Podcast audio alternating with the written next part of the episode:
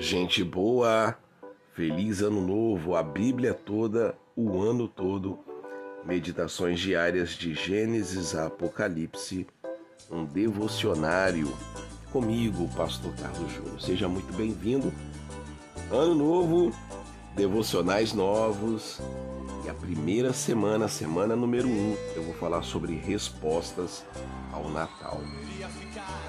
E sempre que pensamos ou falamos a respeito do Natal, temos em mente aquele evento que marcou época, por meio do qual Deus, o Filho Eterno, se tornou um ser humano em Jesus Cristo. Mas Deus foi além do evento em si e anunciou ao mundo. E a nossa questão agora é ver como o mundo reagiu.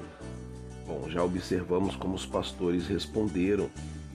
Iremos então considerar outras respostas. Por exemplo, a dos magos, de Herodes, de Simeão e posteriormente dos líderes da igreja, como o apóstolo Paulo e João. Suas respostas foram variadas, indo da aceitação à rejeição.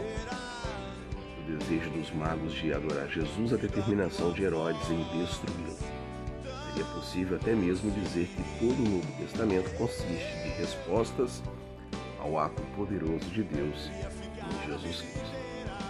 Então, segunda hoje eu vou falar sobre a fúria de Herodes, terça a fuga para o Egito, quarta o cântico de Simeão, quinta o testemunho de Paulo, sexta a reflexão de João.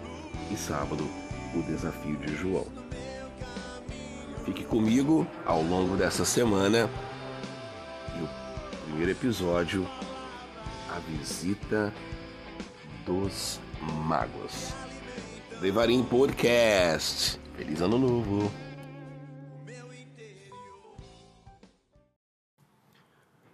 A visita dos magos. Viemos adorá-lo. Mateus 2, 2. No dia 6 de janeiro, as igrejas ocidentais celebram a Epifania, a manifestação de Cristo aos gentios. E é nesse dia que as igrejas ortodoxas orientais comemoram o Natal. Bom, ao que parece, os magos eram sacerdotes astrólogos do antigo Império Persa. E a visita deles e a dos pastores se complementaram de forma extraordinária. Os dois grupos não poderiam ser mais distintos. Racialmente, os pastores eram judeus, enquanto os magos eram gentios. Intelectualmente, os pastores eram simples e iletrados, ao passo que os magos eram estudiosos, homens sábios do Oriente. Socialmente, os pastores pertenciam ao mundo dos desfavorecidos, já os magos, a julgar pelos presentes caros que levavam, eram bastante ricos. No entanto, a despeito dessas barreiras raciais, intelectuais e sociais, que normalmente separam as pessoas umas das outras, os magos estavam unidos aos pastores em sua adoração ao Senhor Jesus. Eles foram precursores de milhões de outros gentios que vieram adorá-lo. Com a disseminação do pluralismo, fica cada dia mais claro que as outras religiões são étnicas, restritas a um determinado povo ou cultura. Apenas o cristianismo não é. Quase 80% dos cristãos do mundo hoje, são hoje não são brancos e nem ocidentais. O cristianismo não é uma religião predominantemente dos homens brancos. Eu mesmo, eu, Carlos Júnior, tive o privilégio de adorar com pessoas das mais variadas etnias, africanas, tem uma africana na nossa comunidade, europeias, latinas, com os limites da tundra do Ártico, com milhares de coreanos e das megas igrejas e com sul-americanos, sim, este é o cristianismo.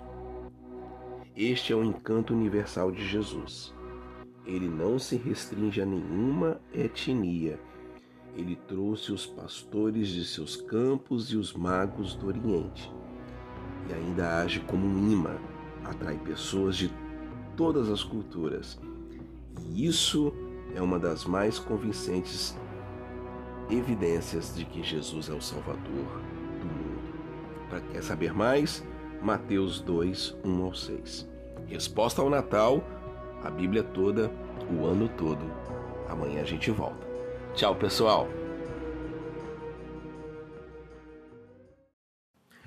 A Bíblia toda, o ano todo, a fúria de Herodes. Herodes vai procurar o menino para matá-lo. Mateus 2,13. Hoje é segunda-feira, 1 de janeiro de 2024. No fim das contas, só há duas respostas possíveis a Jesus Cristo, que são exemplificadas nas figuras contrastantes de Herodes o Grande e dos magos.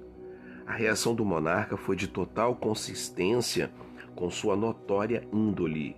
Seu longo reinado foi manchado de sangue. Foram os romanos que o colocaram no trono e o chamaram de Rei dos Judeus. No entanto, ele era estrangeiro, seu pai era edomita e sua mãe uma princesa árabe. Ele não possuía títulos nem direito de assumir o trono. Consequentemente, a posição de Herodes era, uma, era muito instável e ele vivia aterrorizado por seus rivais. Quando identificava um, tratava de liquidá-lo de imediato. Ele matou sua esposa Mariane, sua mãe Alexandra, seus três filhos Aristóbulo, Alexandre e Antípater. Matou mais da metade dos membros do Sinédrio e diversos tios, primos e outros parentes. Não é surpresa, portanto, que José, o historiador judeu, o chamasse de o monstro implacável, ou que o imperador Augusto dissesse que era mais seguro ser um porco de Herodes do que um filho dele. Nos termos de hoje, ele sofria de uma grave paranoia e era os magos e agora os magos chegam perguntando onde está o recém-nascido, rei dos judeus. Ora, ele, Herodes, era o rei dos judeus. Quem era este farsante? Em princípio, mesma situação prevalece hoje. Muitos, muitas pessoas veem Jesus como um rival, um incômodo, um constrangimento. Aquilo que C.S. Lewis, meu, um dos meus autores preferidos, chamou de um intruso transcendental. Dessa forma, gente boa, nos deparamos com uma escolha que temos de fazer. Ou enxergamos Jesus como uma ameaça e resolvemos, como Herodes, livrar dele, ou enxergamos Jesus como um rei e nos decidimos, como os magos, adorá-lo. Mateus 2, 7 ao 12. Leia depois e que Deus te abençoe. Até amanhã. Tchau, pessoal.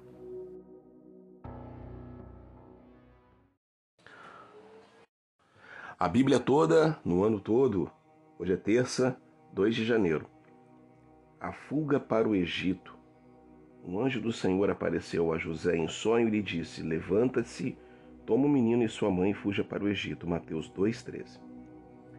Os magos haviam deixado Jerusalém para iniciar sua jornada de volta para casa e Herodes teve seu plano é, de destruir o menino frustrado.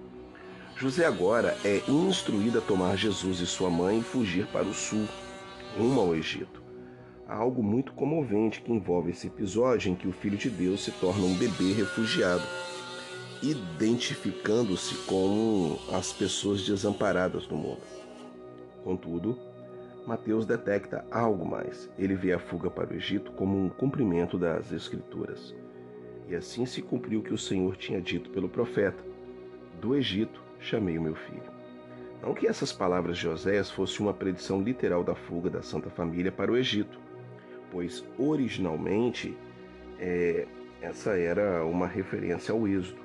É que Mateus vê na história de Jesus uma recapitulação, uma midrash da história de Israel, e isso se mostra de pelo menos quatro maneiras.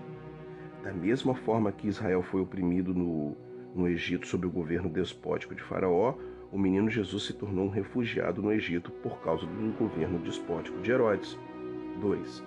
Assim como Israel passou pelas águas do Mar Vermelho, Jesus passou pelas águas do batismo do Rio Jordão. 3. De, de, modo como Israel foi provado no deserto de Zim por 40 anos, Jesus foi provado no deserto da Judéia por 40 dias. E 4. E como Moisés no Monte Sinai deu a lei de Israel, deu a lei de Israel, né? Jesus no Monte das Bem-aventuranças deu a seus discípulos a verdadeira interpretação e ampliação da lei. Bom, Só podemos ficar maravilhados diante da providência de Deus nessa repetição do padrão da história sagrada. Leia Oséias 11, 1 e Mateus 2, do 13 ao 18. As respostas ao Natal. Amanhã eu volto. Tchau, pessoal. A Bíblia toda, o ano todo, as respostas ao Natal. Hoje eu quero falar sobre o cântico de Simeão. Os meus olhos já viram a tua salvação, luz para a revelação aos gentios e para a glória de Israel, teu povo. Lucas 2, 30 e 32. Hoje seremos apresentados a esse homem piedoso chamado Simeão. Ele aguardava ansiosamente o Messias e Deus lhe disse que ele não morreria antes de vê-lo. Movido pelo Espírito Santo, ele entrou no pátio do templo no momento exato em que José e Maria chegavam ali com seu filho de oito dias. Foi um exemplo maravilhoso de sincronização divina. Naquele instante, Simeão teve o discernimento espiritual para reconhecer Jesus. Ele o tomou nos braços e não instintivamente para dar-lhe um abraço, mas como um gesto simbólico de reconhecimento que ele deixou evidente em seu cântico. Ó oh, soberano, como prometestes, agora que pode me despedir em paz o teu servo. Lucas 2:29. Primeiramente, Simeão viu Jesus como a salvação de Deus. O que os seus olhos tinham visto foi o filho de Maria. O que ele disse ter visto foi a salvação de Deus. O Messias que Deus havia enviado para nos libertar da pena e da prisão do pecado. Em segundo lugar, Simeão viu Jesus como a luz do mundo, que iluminaria as nações e traria glória a Israel. Conscientemente ou não, ele ecoou, ecoou Isaías 49, 6, um versículo que mais tarde teve um importante papel na teologia missionária de Paulo. E em terceiro lugar, Simeão viu Jesus como motivo de divisão uma rocha que seria tropeço para alguns e edificação para outros. Ele faria com que alguns se erguessem e que outros caíssem. Diante de Jesus, a neutralidade é impossível. A história de Simeão é uma lição sobre o reconhecimento espiritual que Deus nos consegue o discernimento para vermos, sob as superfícies das aparências, a realidade de Jesus Cristo. Leia mais em Lucas 2, 25 ao 35. Até amanhã.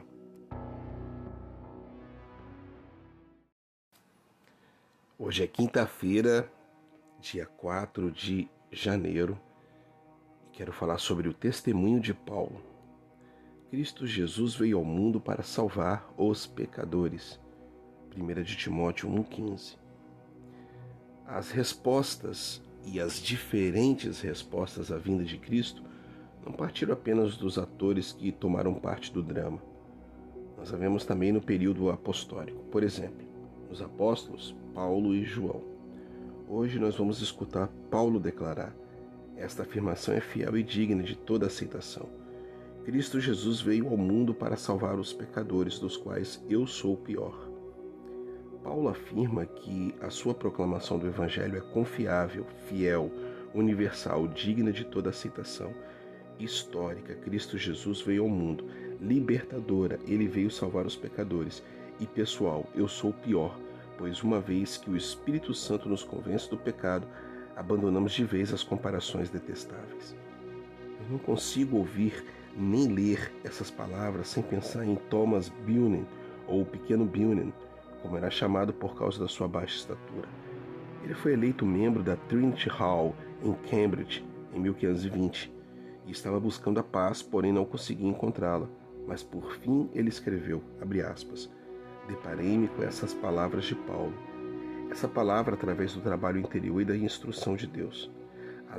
Alegrou tanto meu coração, outrora ferido pela culpa dos meus pecados, e estando quase em desespero, que imediatamente senti-me como meu interior experimentasse um maravilhoso consolo e quietude, de modo que os ossos que esmagastes exultarão. Salmo 51. Depois disso, a escritura passou a ser para mim mais agradável que favo de mel. Fecha aspas. O mais famoso discípulo de Bunin foi Hugh Latimer, que mais tarde se tornou o popular pregador da reforma inglesa. Latimer admirava muito a coragem com a qual Bunin foi queimado na fogueira pela fé evangélica. Referiu-se a ela em seus sermões como São Bunin. Leia mais em 1 de Timóteo 1, do 12 ao 17. E até amanhã. Tchau, pessoal. A reflexão de João, as respostas ao Natal. E o texto de hoje está em 1 de João 4,14. O Pai enviou seu Filho para ser o Salvador do mundo.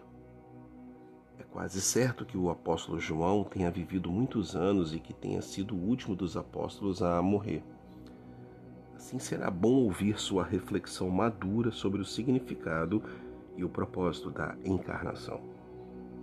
O Pai enviou seu Filho para ser o Salvador do mundo. Essa é uma declaração direta sobre o Natal em que quatro substantivos se destacam.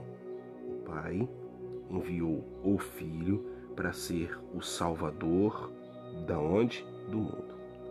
Mundo é a palavra usada por João para descrever a sociedade sem Deus que lhe desagrada e que encontra seu justo juiz. Salvador indica que o mundo necessita de salvação, pois, embora as palavras pecado e salvação pertençam a um vocabulário tradicional que constrange alguns e confunde outros, não podemos descartá-las elas expressam realidades vitais que seria tolice ignorar. Salvação é liberdade, liberdade da culpa, do juízo e do, do, e do, egocentrismo, do medo e também da morte. O Filho é o Salvador de que necessitamos, é Deus e é homem, cujo nascimento celebramos no Natal e cuja morte é o único motivo pelo qual Deus pode perdoar os nossos pecados.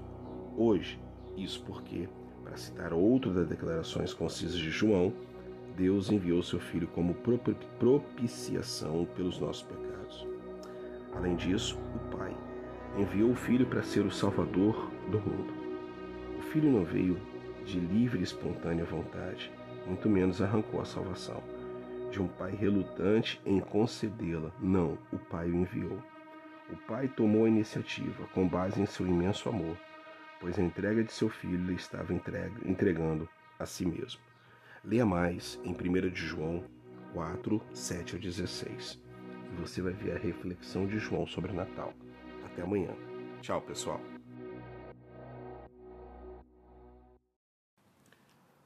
Olá, queridos. Vocês já observaram que o áudio está um pouquinho mais longo, porém é um rápido reestudo sobre as Santas Escrituras. Obrigado pela sua paciência, viu? Hoje eu quero falar sobre o desafio de João. Hoje é sábado, dia 6 de janeiro. Vocês sabem que ele se manifestou para tirar os nossos pecados. 1 de João 3,5. Chegamos ao fim dessa semana com mais uma resposta ao Natal, isto é, mais uma reação à vinda de Cristo.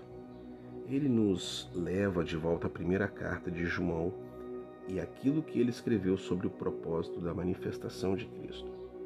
A passagem é de 1 de João 3, do 4 ao 9, na qual João faz algumas declarações extraordinárias. Ele escreve que os cristãos não peca e nem pode pecar, baseado nessas palavras. Alguns têm construído uma doutrina de perfeição livre de pecado, e outros, os comentaristas, ficam perplexos com essas declarações, porque eles não são compatíveis com as nossas experiências. O fato é que cometemos pecados, mesmo depois de termos conhecido a Cristo. Um exame cuidadoso do texto, no entanto, sugere não que os cristãos não pequem ou não possam pecar, mas que não persistimos nem podemos persistir no pecado. Assim, sempre que pecamos, nos entristecemos e nos arrependemos, pois o sentido de nossa vida agora é nos posicionar contra o pecado ao lado da santidade, como escreveu Alfred Plumer em seu comentário, aspas, embora o cristão por vezes peque, não o pecado, mas a oposição a ele é o princípio norteador de sua vida. Fecha aspas. Bom, o que motivará a abandonar o pecado e perseguir a justiça? A resposta de João é clara. Lembre-nos do propósito da manifestação de Cristo. Ele disse isso duas vezes. Vocês sabem que ele se, ele se manifestou para tirar os nossos pecados. E novamente ele repete no versículo 8: Para isso o Filho de Deus se manifestou, para destruir as obras do diabo. Se, portanto, Cristo veio para lidar com o nosso pecado, é inconcebível que continuemos brincando com ele.